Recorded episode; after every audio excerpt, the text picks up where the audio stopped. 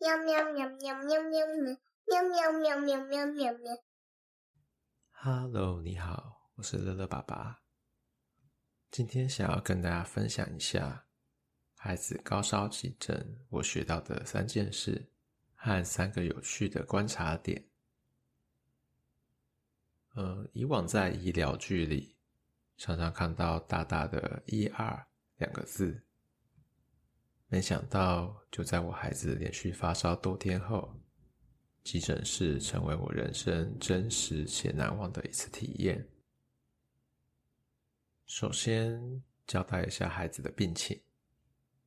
两岁半的晨晨，从中秋节前夕就开始烧烧退退，烧到三十八、三十九都有，但是都退得下来，食欲和活动力也都正常。中间也都有去诊所看医生和拿药，大约烧到第三天的时候，医生有叮咛我们要让他每天喝八百 CC 的水，而且如果烧到第五天，要去大医院做检查。当时我们父母都要上班，孩子白天就在学校，其实有没有把水壶喝光，我们可能也没有特别去注意。更何况他的水壶喝完也只有四百 CC，因为活动力都正常，就有点轻忽这一点了。后来连续烧到第五天，当天晚上吃完饭、洗完澡，量一量温度，发现有退烧，但是想说还是去挂个急诊，看个肺部 X 光片也好。老婆也整理了行李，以防万一要住院。后来我真的很感谢老婆做这个动作。后来急诊室外的红灯成为我最近梦里最常出现的画面。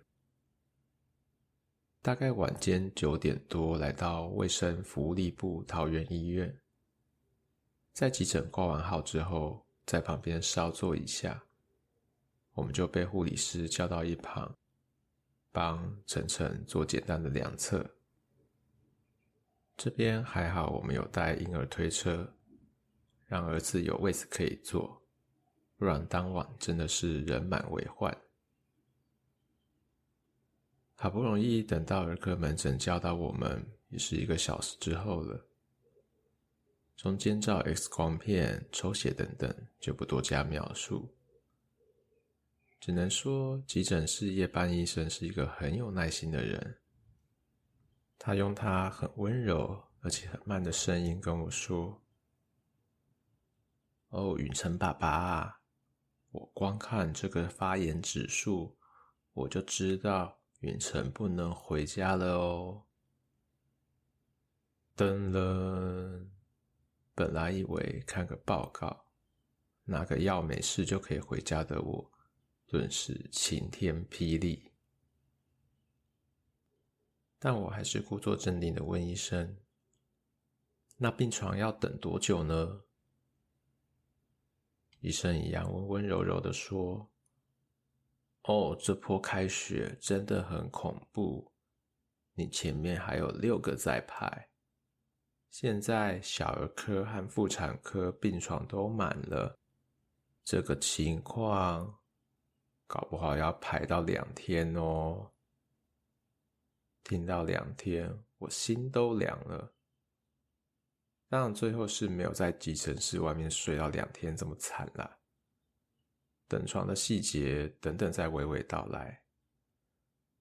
这边先检讨一下我学到的两件事。第一，不管诊所有没有诊断出是什么病毒，都要给孩子喝足够的水。根据耳鼻喉科医师指出，十公斤以下要喝体重乘以一百的水量，十到二十公斤要喝体重减十再乘以五十，再加上一千毫升的水量；二十公斤以上要喝体重减二十再乘以二十，再加上一千五百毫升的水量。像我儿子十一公斤，就要每天喝一千五百毫升的水量。之前诊所医生说八百，那还算是低标了。如果是我六十公斤，就要每天喝两千三百毫升的水量。小朋友感冒期间多补充水分有两个主要的好处，一个是排汗会帮助降温，可以让发烧时不会这么痛苦，但同时也会带走身体大量的水，所以需要补充水分。另外一个是稀释黏液，相信大家都有鼻塞和喉咙有痰的经验，而小小孩又不太会擤鼻涕和吐痰，这时候比起吃什么川贝枇杷膏啊，还是蒸过的橘子，更简单的方法应该是用足够的水去稀释黏液，让鼻涕和痰更容易排出。这个简单的道理也是我看到儿子被留院。护理师第一件事情就是挂点滴，才体悟到的。哦，对了，如果要看急诊，尿布一定要带够。点滴打下去，小朋友尿真的会很多哦，一个强制灌水的概念。我学到的第二件事情就是婴儿推车一定要带，可以不用带带战车这么大啦，但是如果有小台一点的，可以带着。让等待的病童有个地方可以坐，不然替代方案就是背巾一直背在身上。通常夜间急诊等报告出来都是四个小时起跳，推车还可以放一些东西，不然真的是太辛苦了。那讲到推车，这边分享一个看到的趣闻。我在急诊室门口啊，看到有一个爸爸。推着战车的婴儿推车进来，过不久，又有另外一个爸爸推着类似款式的推车进来。结果他们两个相视，其中一个就说：“诶，怎么这么巧？不过在这里遇到好像不是什么好事耶。”哦，两个小朋友好像是读同一间幼稚园吧。哦，真的是人间有缘，急诊室都会巧遇。好，故事回到我跟儿子大半夜在急诊室外面等床，当时听完报告已经是半夜十二点多，老婆和女儿已经先坐计程车回家，留我和儿子相依为命。我看隔壁的小朋友整夜看平板都没有睡，我儿子已经不知道哭几遍了。回家，我要回家，可以回家了吗？哦，我也只能安慰他，爸爸也想要回家，但是我们并没有好，不能回家。这边我又学到一件事情，是跟旁边妈妈聊天学到的，因为夜间急诊都会搞到很晚。这时，靠近急诊室的车位有些会空出来，这时候就可以把车移到比较近的车位，跟护理师询问大概多久还要再检查或给药之后，就可以抱小孩子去车上睡一下。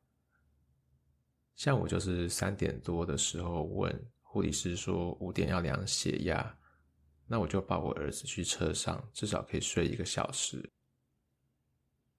等的时候，我发现我儿子有个习性，他重吃大于重睡。其实，在家里我就发现他不太有起床气，只是在急诊时，他只要睡起来要哭要哭，我就拿腰果给他吃个几颗，然后再喂他水果。对，没错，我老婆连水果盒都带了，装了切好小片的苹果和芭拉。后来就形成一个有趣的画面：别的小朋友在看平板，我儿子两眼挂着泪痕在吃水果。最后一个有趣的观察是，我发现急诊儿科门诊不是只有学龄前的儿童，也有穿制服的高中女生，半夜是她男朋友来陪挂急诊的。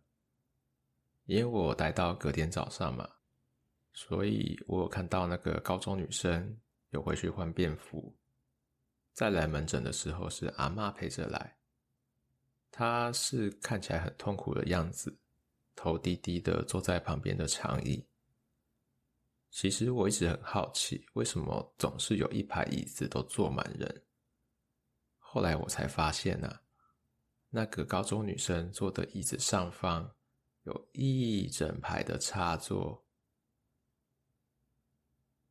好啦，以上就是在急诊室外陪扁桃腺炎的儿子等十九个小时，终于等到病床，苦中作乐的故事啦。